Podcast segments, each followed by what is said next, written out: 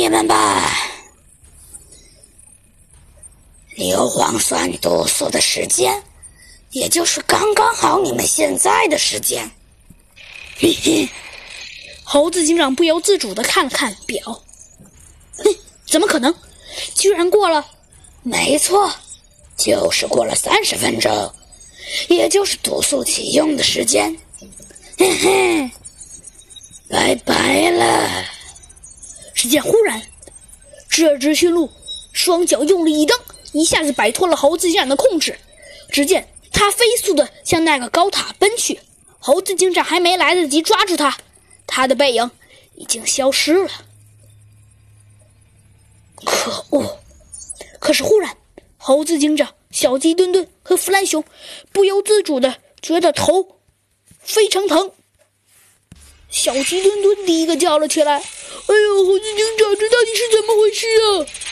弗兰熊还算比较振作的：“呃，小鸡墩墩，你你不要害怕，我我我我我我我我我我我我，呃，我我呃我我还好，没有像你说的那么差劲。”呃。对了，猴子警长，我们我们赶紧走吧，呃，不要在这里耽搁太多时间。哎，好的，弗兰熊，我们快走。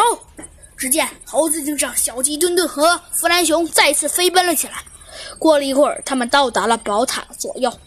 就在这时，忽然，一个屏幕发出了滋滋滋的响声。啊，刚好你们得时了，终于来了，也好。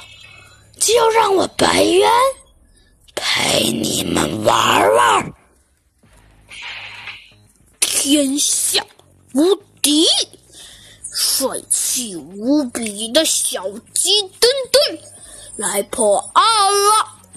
欢迎大家收听《小鸡墩墩探案记》，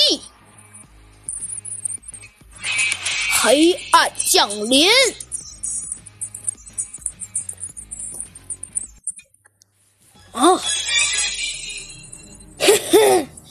我已经早就在这里等候多时了。什么？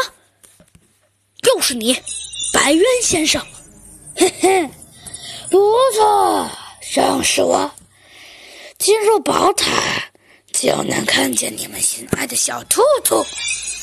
不过嘛，告诉你们一个好消息。那就是，嘿嘿，这座宝塔只有三层，第二层最难，第一层和第三层都有很多机关，我等着你们哟，爱你们的白猿先生，哈哈哈。